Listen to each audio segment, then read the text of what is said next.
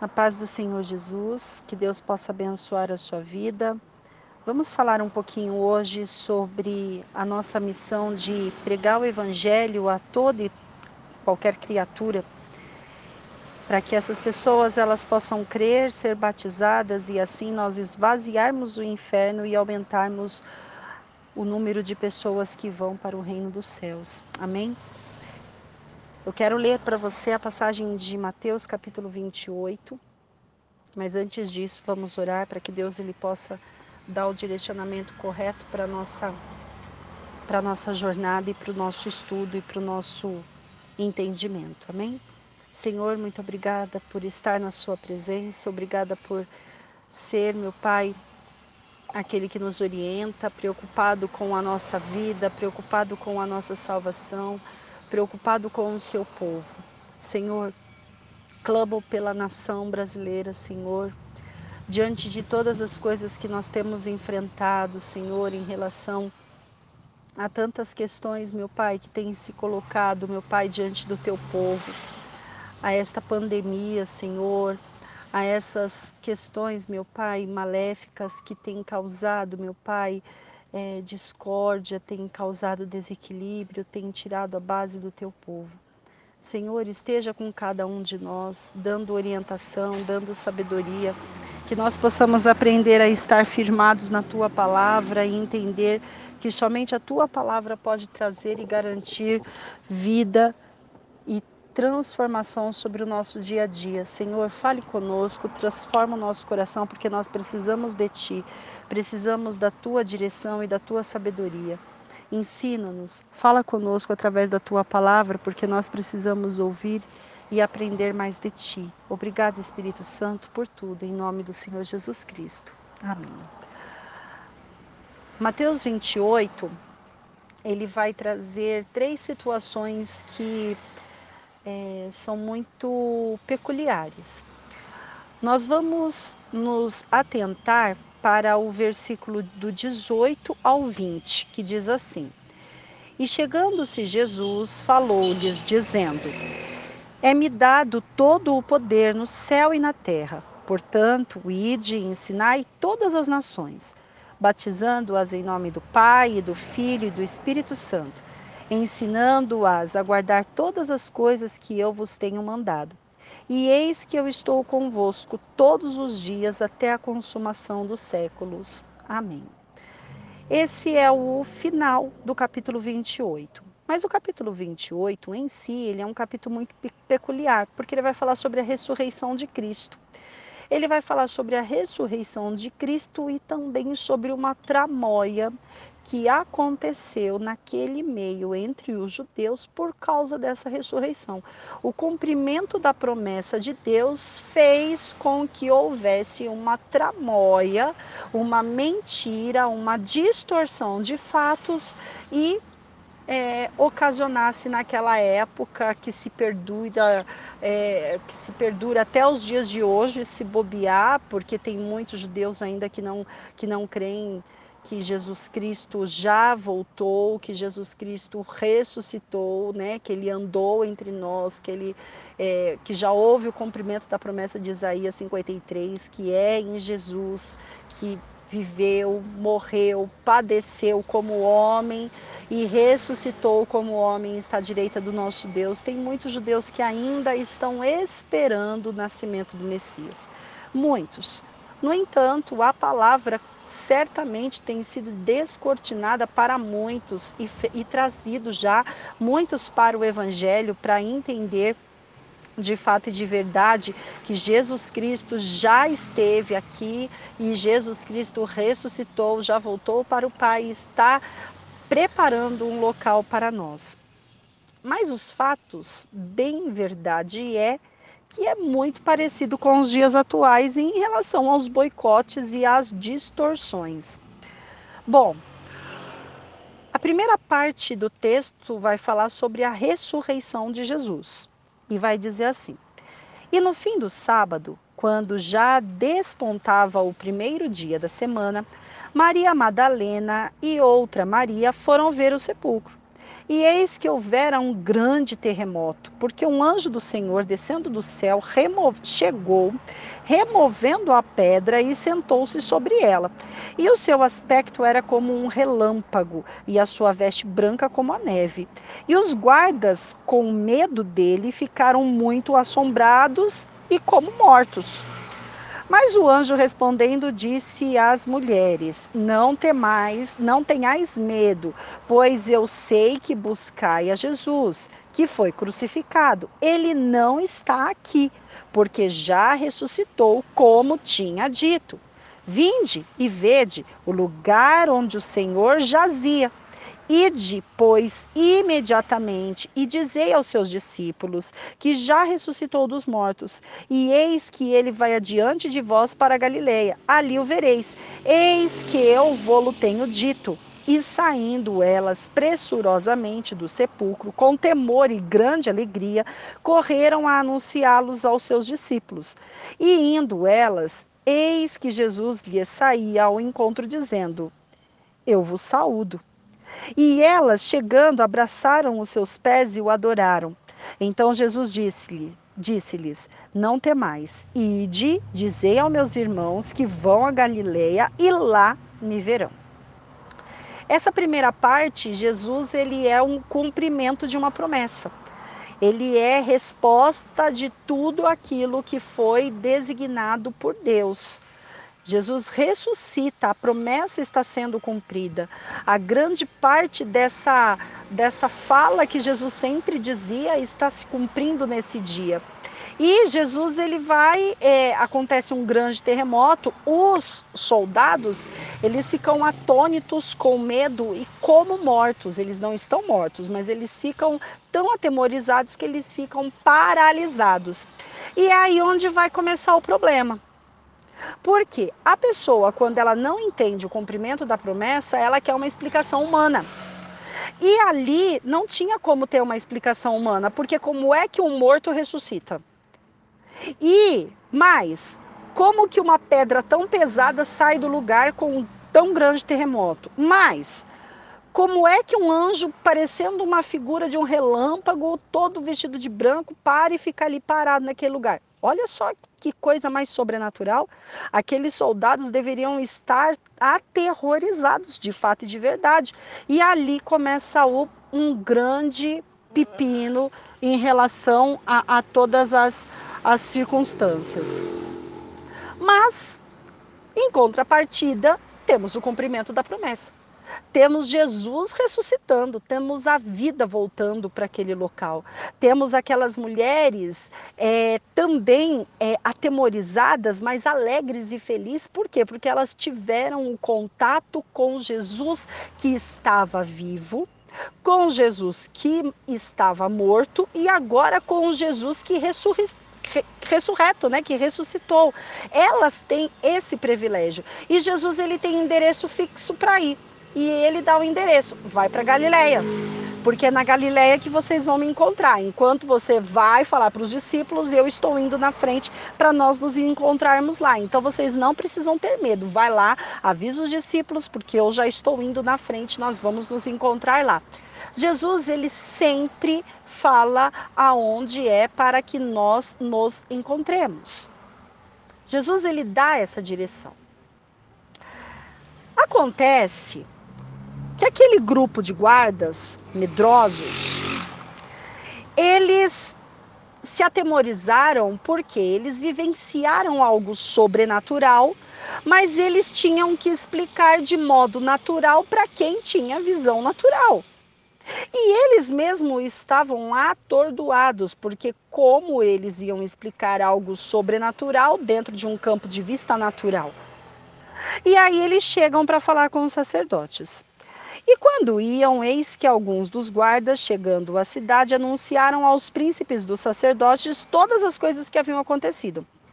E congrega, em congregado eles com os ancião, anciãos e tomando conselho entre si, deram muito dinheiro aos, aos soldados, ordenando: Dizei que vieram de noite os seus discípulos e dormiram nós e furtaram. E se isso chegar a ser ouvido pelo governador, nós o persuadiremos e vos poremos em segurança. E eles, recebendo o dinheiro, fizeram como estavam instruídos, e foi divulgando este dito entre os judeus até os dias de hoje. Olha só. Fato é que os soldados eles contam para os príncipes da sinagoga que sabe e entende a perspectiva espiritual. Tanto entende que vê que há um perigo em iminência, porque se Jesus vivo já fazia tantos milagres, imagine Jesus ressurreto. Seria um problema na sinagoga. Então é melhor fechar a boca desses soldados para eles pararem de propagar, porque se os soldados começassem a propagar de fato e de verdade o que eles tinham vido, vido visto, aliás, visto, eles iriam pregar o evangelho da ressurreição e o cumprimento da promessa.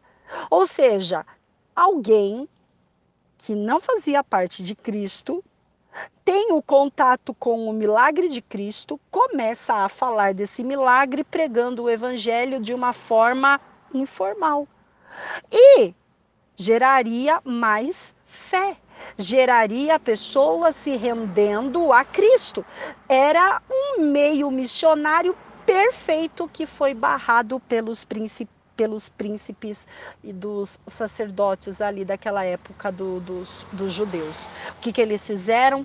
Entendendo essa ameaça, entendendo que eles, no ponto de vista deles, Jesus não é o Messias e eles estavam esperando o Messias, então é melhor fechar a boca daqueles que é, estão ali. Visto que os soldados também eles não, não tinham aquela aquela ligação né, com Cristo, então ficaria mais fácil subornar esses acontecimentos. E eles foram pagos para fechar a boca e propagar que os discípulos tinham ido no sepulcro, pegado o corpo de noite enquanto eles dormiam e levado o corpo embora. Olha só, mentira sobre mentira. Por quê? Porque Satanás ele vai sempre trabalhar com a mentira. Além dele subornar, dar dinheiro, e dos camaradas ainda ia ter que mentir. Ou seja, eles começaram a pregar um evangelho distorcido, bem como diz ali em Mateus 24, né, que nestes últimos tempos muitos falsos profetas, muitos adivinhadores,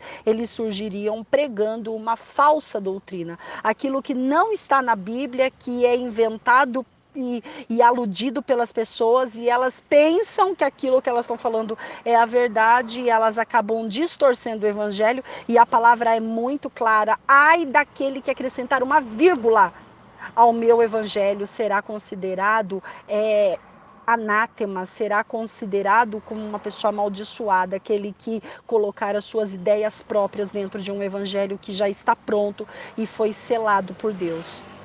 E esses soldados eles fizeram exatamente isso. Eles começaram a pregar a distorção do evangelho, falar que os discípulos tinham feito algo que os discípulos nem ali presentes estavam. Como é que os discípulos foram lá e roubaram o corpo de alguém?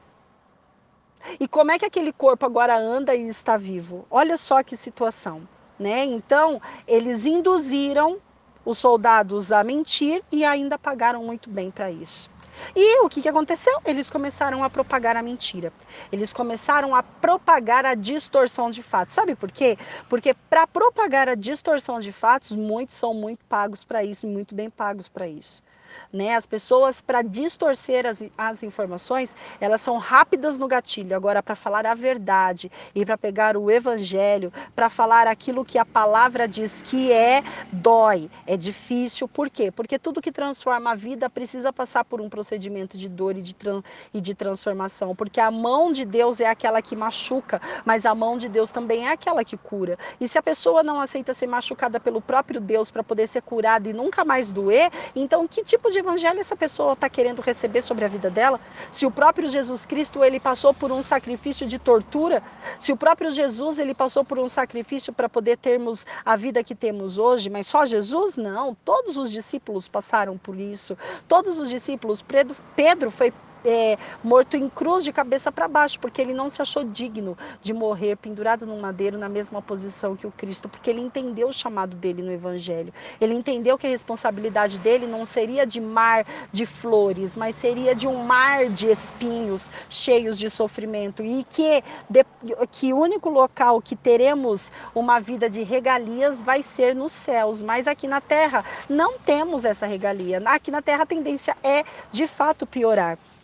E a tendência, além de piorar, é crescer pessoas que vão ser pagas para mentir, para falar mal, denegrir, para levar falso testemunho, para colocar você para baixo, para impedir a obra missionária que Cristo ele tem para as nossas vidas.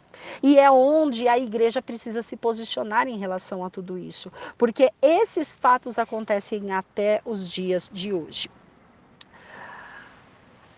No capítulo, no versículo 16 do capítulo 28, ele vai dizer assim: E os onze discípulos partiram para a Galileia, para o monte de Jesus lhe tinha designado. E quando viram, o adoraram. Mas alguns duvidaram. E chegando-se Jesus, falou-lhes, dizendo: É-me dado todo o poder no céu e na terra. Portanto, ide e ensinai a todas as nações batizando-as em nome do Pai, do Filho e do Espírito Santo, e ensinando-as a guardar todas as coisas que eu vos tenho mandado. E eis que eu estou convosco todos os dias até a consumação dos séculos. Amém. Aqui é a parte principal. Por quê? Como é que nós propagamos um Jesus ressurreto? Quando nós vamos a todas as nações, a todos os locais, pregar o Evangelho. Como nós propagamos um Jesus ressurreto? Quando nós encontramos uma pessoa, ela aceita Cristo Jesus e ela aceita ser batizada em nome do Pai, do Filho e do Espírito Santo. Quando nós propagamos essa primeira parte da ressurreição do Senhor Jesus Cristo, quando nós cumprimos e obedecemos todos os mandamentos que ele tem para nós. E como nós combatemos as questões que vão acontecer ali dos versos 11 a 15, onde tem a distorção de fato, onde tem a falcatrua, onde tem a propina do evangelho, onde tem o pregar o evangelho de uma forma errada. Como é que nós vamos combater isso tudo? Exatamente da mesma forma, indo e pregando a verdade do evangelho, falando a palavra de Deus, mostrando para as pessoas que não existe outro evangelho, não existe outra lei, não existe outra regra que não seja somente as palavras que Deus ela tem nos ordenado e nos instruído. E Jesus ele está falando assim para nós: eu estarei contigo todos os dias até a consumação dos séculos. Ele estará conosco todos os dias. Tanto é que quando nós fazemos uma oração ao Pai, nós falamos em nome do Senhor Jesus Cristo. Amém. Quando nós precisamos de alguma situação, em nome do Senhor Jesus Cristo nós utilizamos. Quando nós precisamos de proteção e cobertura, o sangue de Jesus é que tem todo o poder. Quando existe alguma situação em que o inimigo se posiciona, é o nome de Jesus que nos liberta e nos livra de todo o pecado. Porque é através de Jesus que nós temos acesso direto ao Pai. É através de Jesus que o Espírito Santo desce e se, e se apossa de nós para nos orientar. É somente Jesus quem libera essas questões. Então, para para usar o nome de Jesus não pode ser de qualquer jeito, porque o Pai, ele só dá acesso ao nome de Jesus e Jesus, ele só está conosco até a consumação dos séculos quando nós estamos de acordo 100% com a palavra dele. Como assim 100%? Sim, porque todos os momentos nós temos que nos reconciliar a Deus, porque em todos os momentos nós estamos somente a 1%. Eu não vou falar nem a 99%, a 1% mesmo. Então todas as vezes nós temos que correr atrás atrás dos 99% para chegar no 100% e poder finalizar o dia com uma vida de honra diante de Deus, porque todos nós somos falhos, todos nós somos pecadores, todos nós precisamos da misericórdia da graça de Deus. E como é que nós vamos fazer tudo isso acontecer? A parte A e a parte B deste texto, né? Como que nós podemos colocar em prática exatamente com a ordem de Jesus? Ide a todas as nações. Ide às nações. Qual é a nação que está perto de você? O seu bairro, o seu vizinho. A pessoa que trabalha junto com você, ela é a sua nação em alvo. Essa pessoa é a sua nação em alvo, porque você não sabe que se ao divulgar o evangelho para essa pessoa, qual é para essa pessoa, essa pessoa também vai divulgar o evangelho. O evangelho vai sendo divulgado, vai sendo propagado, mas propagado da maneira correta. Então a igreja ela precisa funcionar fora do seu campo de atuação entre quatro paredes e precisa ir para a rua para pregar o evangelho. E como que prega o evangelho na rua? De diferentes formas. Você pode fazer um culto no lar, você pode fazer uma ação social, você pode fazer um movimento evangelístico de rua, você pode fazer divulgação de panfletos, você pode fazer inúmeras situações que o grupo de missões, ele vai ter direcionamentos específicos de Deus para poder ir e pregar o evangelho. Por quê? Porque se você quer ter uma igreja fortalecida, você precisa conhecer o seu bairro. Se você é pastor e você não conhece o seu bairro, você erra aí. Porque como é que você está dentro desta igreja, dentro deste, deste ciclo, e você não conhece quem são as pessoas que estão à sua volta, as necessidades das pessoas que estão à sua volta? Você sabia que muitas vezes tem pessoas parando na frente da porta do estacionamento de outra pessoa, atrapalhando, por quê? Porque ela vai no culto da sua igreja, mas por ela não estar, não ter local para estacionar, ela estaciona na porta do outro e tira a paz do outro, porque o outro vai ter que ir lá na igreja chamar você que testemunho nós estamos dando na nossa rua onde nós deveríamos fazer missões. Quando nós caminhamos, aquele crente é o folgado ou é o abençoado? Porque imagine você tirar a paz de uma pessoa que de repente precisa sair a toda velocidade com o carro, tem uma necessidade e você está com o seu carro estacionado na porta desta pessoa, atrapalhando. Então nós temos que ter visão de bairro. Quem é aquele vizinho que está do seu lado e que muitas vezes está com uma doença e com um caso terminal dentro da família dele e tem uma igreja do lado da casa dele com um pastor que nem sabe que esse vizinho existe? Mas quando o vizinho se incomoda porque o som da sua igreja está alto, você fica irritado e ainda chama o vizinho de ah, meu Deus. Que tipo de missões nós estamos propagando para o mundo? Hum? E se de repente na casa dessa pessoa tem uma pessoa com Alzheimer, que se você colocar o som da sua igreja muito alto, você vai atrapalhar a, a concentração e vai fazer um distúrbio acontecer na vida dessa pessoa. Mas se você conhecer a realidade do seu bairro, se você conhecer a realidade da rua onde a sua igreja está, vai ficar mais fácil você desencadear ali um relacionamento missionário de missões entre as pessoas que te cercam. Então você passa a ser uma igreja ajudadora, uma, uma igreja auxiliadora, e em contrapartida, aquele que não gostava da igreja passa a olhar a igreja com outros olhos com olhos de eles estão fazendo a diferença. Eles passam, eles cumprimentam, eles me perguntam, eles, eles querem saber a necessidade do bairro. Porque é muito fácil você ter um olhar somente para dentro das quatro paredes, mas e um olhar fora das quatro paredes? Porque quem está dentro dessas quatro paredes, provavelmente 40% já vai para o céu. Os outros 60% vai ter que lutar para ir, porque cada um sabe exatamente, né, aonde está o seu direcionamento com Deus. Por isso que dentro das quatro paredes da igreja é necessário também pregar-se o evangelho do arrependimento, da exortação, da salvação né? Pregar que Jesus ele ainda salva, cura e batiza, pregar que Jesus também ele instrui na exortação, pregar que nosso Deus ainda continua sendo um Deus da justiça e fogo consumidor, pregar que Jesus muitas vezes ele não vai passar a mão na sua cabeça e ele vai te ignorar temos que pregar exatamente isso, porque pregar um evangelho lindo e maravilhoso, onde a pessoa vai ter tudo, sair feliz e sorridente, é um evangelho de fachada, porque a palavra mesmo diz que no mundo teríamos aflições, mas teríamos que ter bom ânimo, pois ele venceu o mundo. Nós temos que ter bom ânimo, porque ele venceu o mundo, mas nós vamos conseguir a nossa vitória quando nós passarmos a porta e entrarmos no céu, no grande dia no grande banquete, na festa final. Antes disso, é luta, é choro, é cansaço.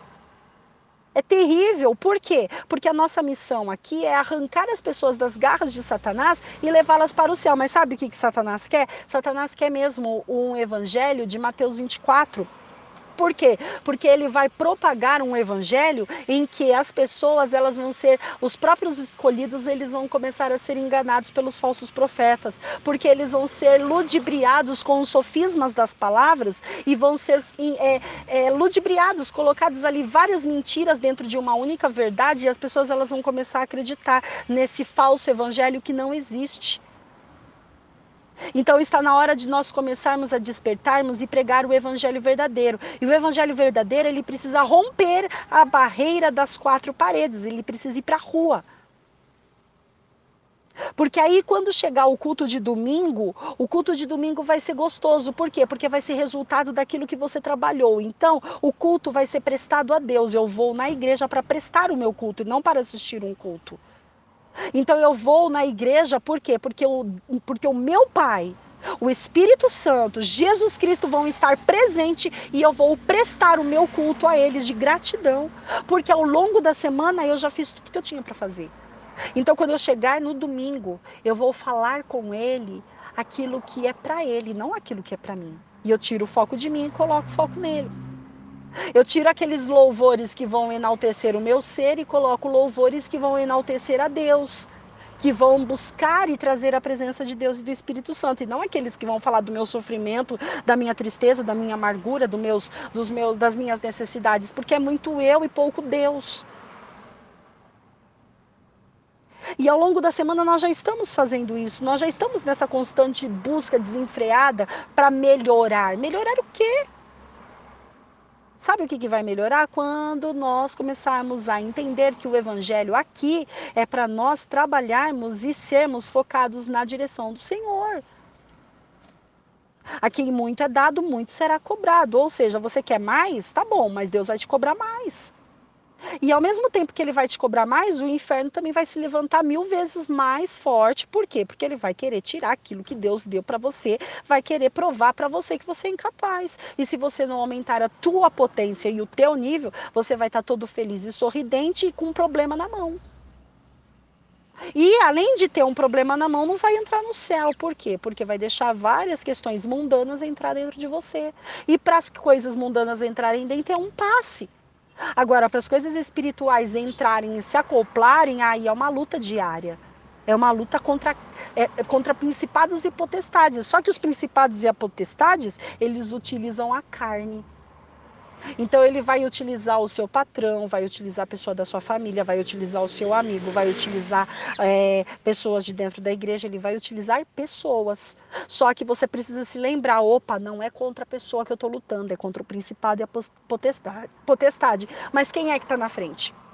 Falando com você, se não é a pessoa. Tá vendo onde tem que gerar o equilíbrio?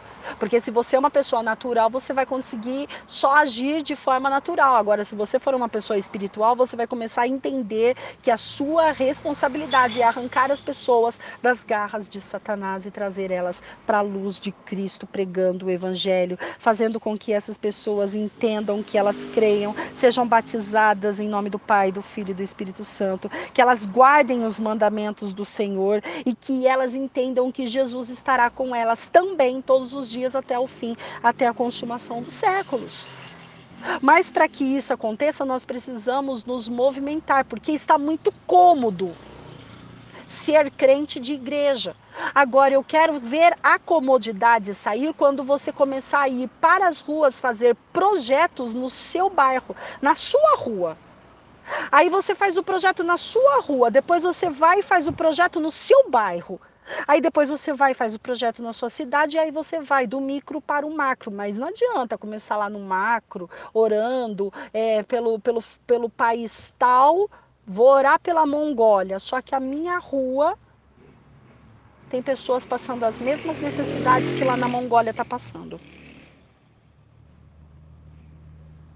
Eu vou orar por Manaus porque lá eles estão de fato e de verdade precisando, tá? Mas dentro da sua própria igreja tem pessoas também que estão passando pela mesma necessidade que Manaus está passando.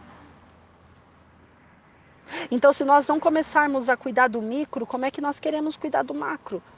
É por isso que, segundo a Crônicas, capítulo 7, versículo 14, fala: Se o meu povo, que se chama pelo meu nome, se humilhar, buscar a minha face, se arrepender dos seus maus caminhos, eu ouvirei do céu e sararei a sua terra, a sua. Não é a terra geral, é a sua primeiro, é a nossa terra primeiro. Mas para isso nós temos que ser um povo que se chama pelo nome dele. Um povo que olha para a face dele, um povo que busca a palavra dele, um, busca, um povo que ora, um povo que se arrepende, um povo que se movimenta de uma tal forma que consegue movimentar o olhar de Deus para aquela região. Então, se você quer o olhar de Deus para esta região, você precisa começar com a sua rua, aonde está posicionada a sua igreja. Sabe o perímetro onde está a sua igreja? É o perímetro onde está a sua igreja. Quem é o seu vizinho? Qual a necessidade que ele tem? Qual a necessidade que o seu vizinho tem? É da tua igreja, é do teu bairro, da sua cidade.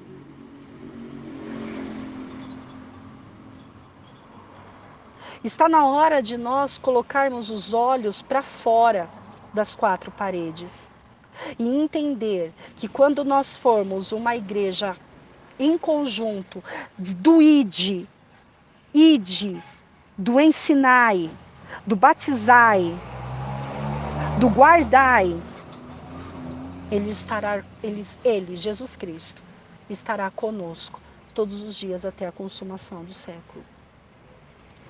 Precisamos nos movimentar. Precisamos nos movimentar. E o movimento começa primeiro com você dentro da sua casa. Você faz culto no lar? Quantas vezes por semana tem culto no seu lar?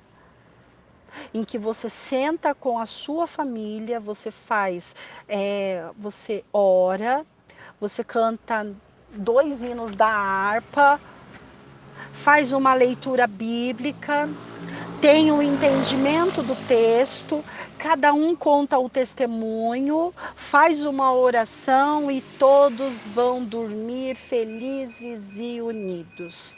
Quantos estão fazendo isso?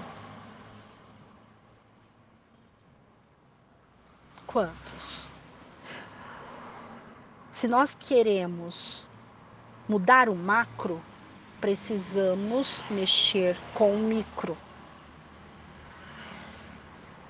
Se nós queremos mais mãos levantadas dizendo: Eu aceito Jesus como meu único e suficiente Salvador se nós queremos mãos levantadas dizendo: Eu me arrependo, eu estava desviado, mas agora eu estou de volta nos caminhos do Senhor. Se nós queremos mais mãos levantadas dizendo: Eu fui batizada com o Espírito Santo, se nós queremos exatamente isso, nós precisamos nos movimentar. Se nós desejamos uma igreja fervorosa, precisamos repensar o nosso plano de evangelismo, de missões, de responsabilidade missionária dentro do nosso perímetro urbano. Começando com a nossa casa. E aí você se prendeu e eu também me prendi à igreja. Ok. Você é a igreja de Cristo. Você percebe que você também é a igreja de Cristo e onde você mora, ali tem uma igreja. Você é a igreja de Cristo no lugar que você mora. Os seus vizinhos sabem que você é cristão. Você já deixou uma palavra de amor e de ânimo para os seus vizinhos? Sabe aquela coisa da porta a porta? Ah, mas agora o Covid não deixa. Tem o WhatsApp. Manda um WhatsApp para o seu vizinho, para o grupo do condomínio, sabe? Uma palavra assim que causa impacto, que causa diferença, que eles saibam que existe você como representante da sua igreja aí na sua vizinhança. Você pode orar pelo seu vizinho, levar alguma coisa que ele necessita quando ele precisar. Ele pode contar pelo menos com a sua oração ou com uma palavra de sabedoria. Ou se ele te olhar, ele vai falar assim: "Nossa, mais um crente desse desse eu não quero ser não". Temos que repensar os nossos valores. E como que a gente muda isso? Buscando ardentemente a palavra de Deus de manhã e de noite, assim como Salmos capítulo 1, ele diz: que nós temos que sair da roda dos escarnecedores e ter prazer em meditar na lei do Senhor e nesta lei meditar de dia e de noite. Prazer alegria. Quando você pega a palavra, você sente alegria, porque você sabe que esta palavra vai falar com você. E por ela falar com você, você vai virar uma, uma igreja revolucionária. Por quê? Porque quando alguém chegar com alguma dificuldade, você já vai ter palavra para falar para essas pessoas. Mas a transformação começa primeiro em você. As missões primeiro começam na sua casa, depois ela vai para tua igreja, depois depois ela se amplia, eu estou falando de igreja agora como templo, e depois ela se amplia para a sua rua, que vai crescendo para o seu perímetro, que vai aumentando para o seu bairro, para a sua cidade, para o seu estado, para a nação e para o mundo. Não, não podemos desejar a nação se o meu vizinho não foi atingido. Deus ele vai te dar o arco e a flecha. E você vai ter que começar a acertar o arco e a flecha. Eu lembro de uma pregação que o pastor ele falava assim, né, que quando Ismael ele ele guerreiro, ele conversava com a mãe, né? Uma ilustração da, daquela situação, porque a, a mãe dele ficou ao tiro de uma flecha de distância dele, quer dizer, muito, muitos metros longe.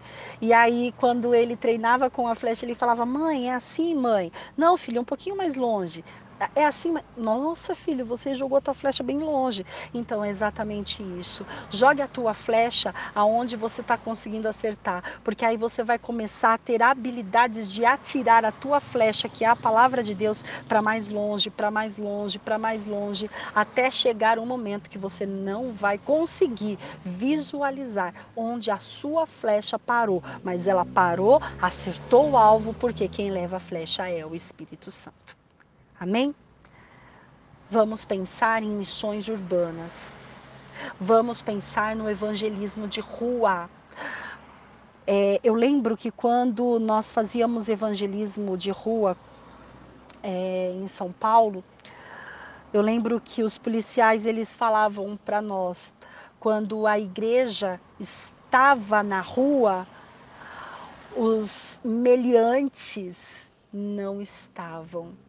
Quando a igreja saiu das ruas, os meliantes apareceram. Então, que nós possamos ser aqueles, não que combate ao crime, mas que leva a palavra de Deus, porque a palavra de Deus ele é o santo remédio que modifica o ambiente e faz com que tudo aquilo que era errado passe a ter o bálsamo de Cristo e que a multidão de pecados ela é coberta e Deus ele é glorificado e exaltado. Vamos levar Jesus Cristo como luz. Vamos falar que Jesus ele salva.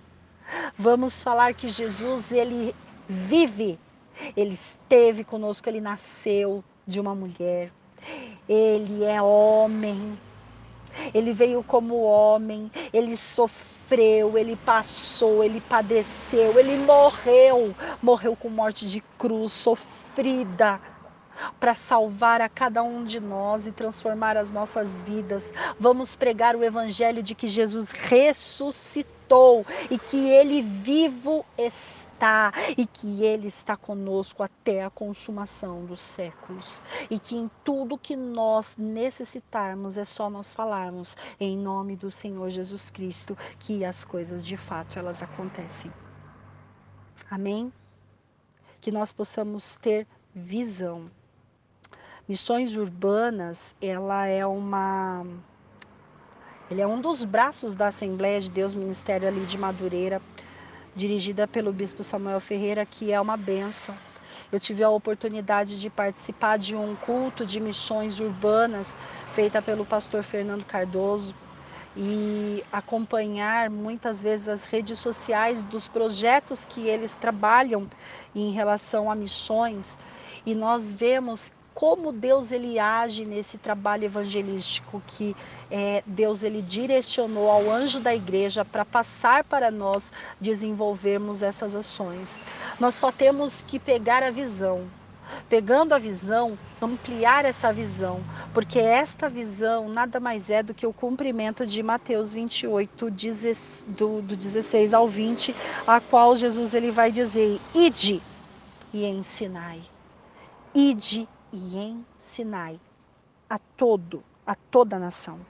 A toda a nação. Aqui, ó. E de ensinar a todas as nações batizando-as em nome do Pai, do Filho e do Espírito Santo, ensinando-as a guardar todas as coisas que eu vos tenho mandado.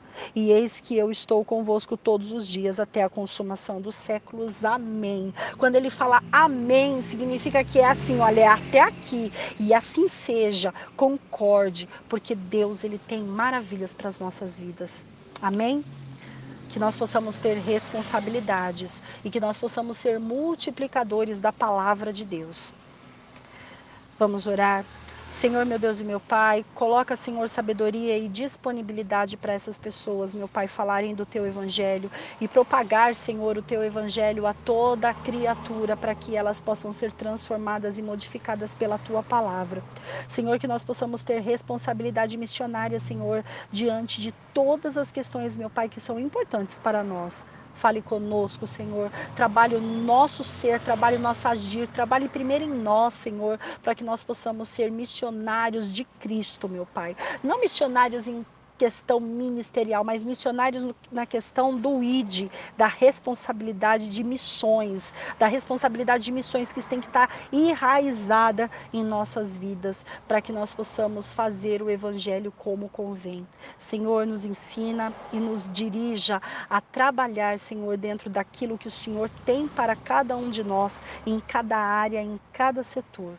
Obrigada, Senhor, por tudo que o Senhor tem feito. Continue usando, Senhor, Minuto Saúde Total Nota 10, porque, meu Pai, é seu, é para o teu evangelismo, é para propagar a saúde de Cristo, para que ela seja total, para que ela seja nota 10 na vida dessa pessoa, porque nós só conseguimos conquistar saúde total, nota 10, quando nós tivermos minutos com o Senhor, minutos de sabedoria, minutos de discernimento, minutos com a tua palavra, com o teu entendimento, para que nós possamos ter saúde física, espiritual, emocional, para que ela seja total na nossa vida, para que nós consigamos, Senhor, atingir a nota 10, que é a nota de Cristo. Senhor, nos ensine, nos instrua, porque nós precisamos de Ti.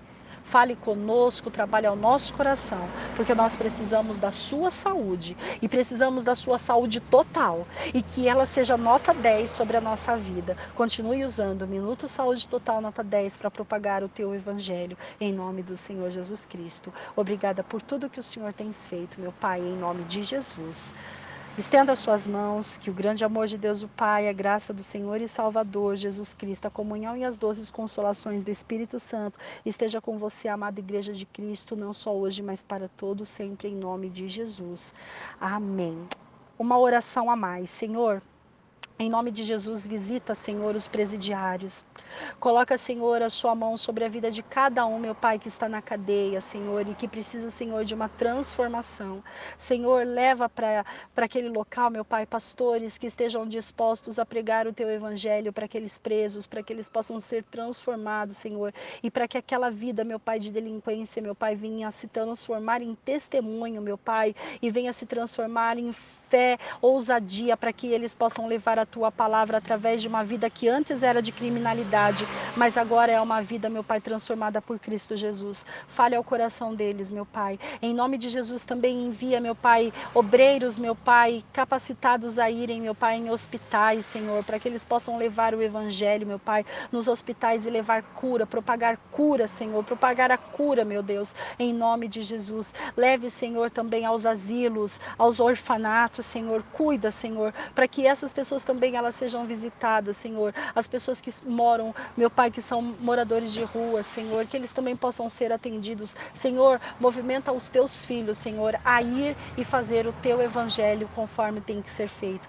Obrigada, Senhor, por tudo que o Senhor tem feito, por tudo que o Senhor é. Obrigada pela tua palavra e pela tua direção. Obrigada por tudo, Senhor, em nome de Jesus. Amém. Deus abençoe a sua vida.